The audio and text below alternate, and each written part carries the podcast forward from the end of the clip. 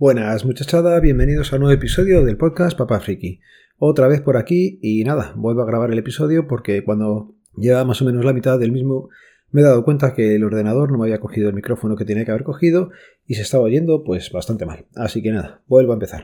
Os quería comentar pues eso, que el otro día quedé con el hombre de la constructora que venía a poner unos desagües en el macetero de la terraza y nada, pues ese día que habíamos quedado no pudo venir porque siguió lloviendo bastante y el hombre me decía que no podía hacer nada y un poco con razón. Así que ha sido hoy el día en el que me ha hecho unos taladros, me ha puesto unos desagües y ahí están sacando y drenando ya agua de la maceta, bueno, del macetero mejor dicho, que había bastante, bastante agua todavía y eso que ya ha dejado de llover en Madrid.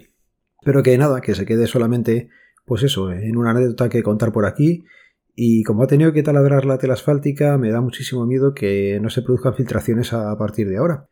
Y es que ya se sabe, cuando le hicieron, le hicieron bien, pero lo de hoy es una chapuza, un remiendo que se ha hecho y, veremos qué tal queda. Y eso lo dirá seguramente el tiempo. Otra cosilla que os quería comentar de la casa es que ya ha llegado la primera factura. Bueno, la primera factura con calefacción, hay que decirlo así. Y nada, pues ha sido un importe... Bueno, antes de explicaros el importe directamente, os voy a decir que me ha facturado 35 días. Los kilovatios que hemos gastado de calefacción han sido 943, lo que hace un importe de 183 euros al día. Esos 943 kilovatios hora en 35 días te sale una media de 26 kilovatios cada día. Que no tengo ni idea de si es mucho, poco o qué es lo que es, pero yo lo que sé es que estoy pagando muchísimo más que en mi vivienda anterior. Laura también me da la explicación de que esta casa es bastante más grande que la anterior es un ático, no tenemos gente por arriba, no tenemos tampoco gente por un lateral. Entonces, pues oye, todo eso influye en que mantener la calefacción en casa, tanto el calor como el frío, pues va a ser que sea un poco más, más caro que lo que estábamos acostumbrados. Pero bueno, le vamos cogiendo un poco el aire a la aerotermia a la hora de hacer que salte y, y saber cómo va, pero para mí me parece todavía muy muy caro. Pero bueno, habrá que seguir probando este invierno cómo funciona todo. De cosillas del DNI tenía que contaros unas cuantas cosas, así que lo mejor será que me ponga ya ello. Nada, el otro día le estaba haciendo el DNI a una monjita que ya se había jubilado, la buena mujer, y le habían robado la cartera estando en Madrid, en la zona del centro. Hablabas con ella y pues nada, ella te comentaba eso, de que si se la habían robado y el que se la había robado, pues se alimentaba ese día con lo que le había quitado a ella y tal. Nada, nada, no os engañéis, a día de hoy todos esos hurtos no son por necesidad de comer, no son famélicos, esa gente tiene otras formas de ganarse la vida y eso es pues una mejora más todavía. ¿Qué pasa? Que cuando hablaba con esta mujer, en un momento dado le, di, eh, le preguntaba ese número de teléfono y era gracioso porque su teléfono acababa en 007. A lo que, pues bueno, haciendo la gracia le dije que era el teléfono de James Bond. A mí en mi cabeza tenía muchísima gracia, pero vamos, me acordé de la gente de Frikismo Puro, ahí había salido el bar, habrían hecho la revisión del humor porque la cara de la mujer fue de no entender lo que le estaba contando. Así que me había sacado tarjeta roja fijo. Nada, bromas aparte, quería comentaros también o preguntaros cómo decís vosotros el teléfono vuestro del móvil. Yo eh, normalmente lo digo en bloques de 3 en 3. Es 666, 666, 666. Por ejemplo.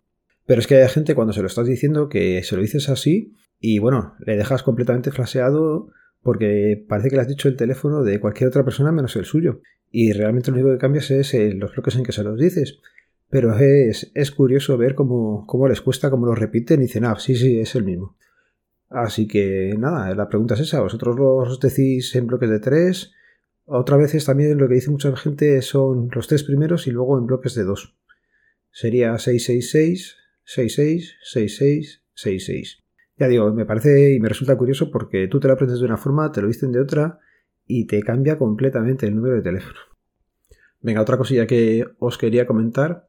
Eh, allí tenemos, eh, pues para entrar hay una foto nuestra en el carnet y mucha gente pues se pone y, las mira. Y me hizo gracia una mujer que me decía que estaba mejor ahora que en la foto que tenía en el carnet. De esa foto han pasado ya a lo menos casi 14 años.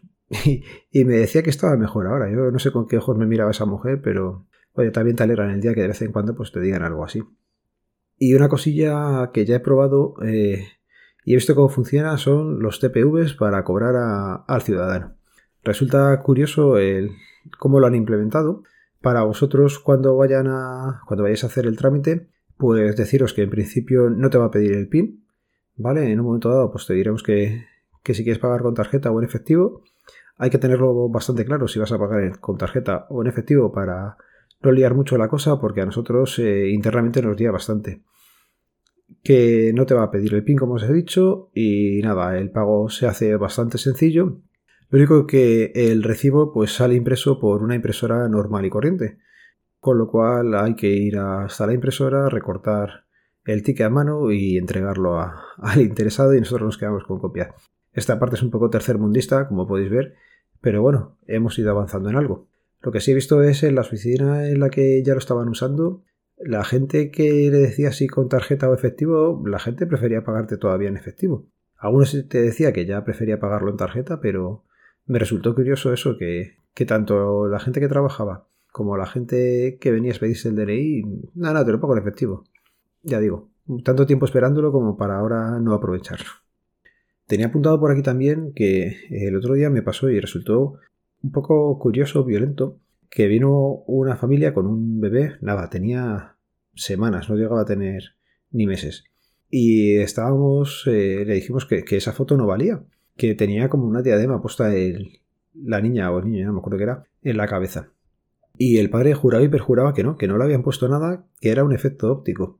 Y bueno, pues ya ante la duda, pues empezamos a hacer el trámite porque en un momento dado, cuando se escanea la foto, la puedes ver más grande. Y queríamos ver realmente qué es lo que tenía ese niño en la cabeza para decirle, mira, te lo enseño para que lo veas. ¿Ves? Este niño tiene en la cabeza una diadema. Jue, pues nos tuvimos que tragar nuestras palabras y pedirle perdón al, al ciudadano. Y es cierto, es como si tuviera el pelo mojado el chaval y daba la impresión de tener algo en la cabeza. Así que, oye, a veces también nos equivocamos, no lo tengáis tanto en cuenta, ¿vale? Y por último, para acabar, con una compra que he hecho digital, he comprado el Minecraft para, para los peques, para que puedan jugar en el ordenador, que me lo llevan diciendo hace tiempo. Y me pareció curioso porque hice la compra con, con el Microsoft Edge, con el navegador, no me acuerdo en qué página entré, y el propio navegador me dijo que existía un código que podía aplicar que si aceptaba el aplicarlo y me descontaron casi un euro y medio dos euros. Me pareció, ya digo, súper curioso que supiera que estaba comprando una cosa, pero todavía más curioso que te, bueno, a ver, curioso que te estás comprando una cosa no lo es porque a día de hoy ya saben todo lo que hacemos por internet. Pero sí me resultó curioso que me ofreciera un código de descuento para la página en la que estaba, me quedé todo flipado. Seguramente haya vendido mis datos y toda mi vida digital por un euro y medio o no llegaba, o dos euros, pero ya digo, haciendo compras con Edge me saltó esa opción y me pareció curiosa y, digna de ser comentada. Y bueno, lo voy a ir dejando por aquí. Ya sabéis que el podcast pertenece a la red de sospechosos habituales, que podéis seguirnos a través del feed, feedpress.me barra sospechosos habituales, pero no quiero acabar todavía. Quería dedicarle nada. Un abrazo muy fuerte a Poli, que ha pasado pues por unos días duros, complicados, y decirle eso, que, que aquí estamos, que la comunidad 2.0 le quiere muchísimo, le apoya en todo lo que pueda, así que, tío, mucho ánimo y a seguir adelante. Y ahora sí, un saludo, nos vemos, nos leemos, nos escuchamos. Adiós.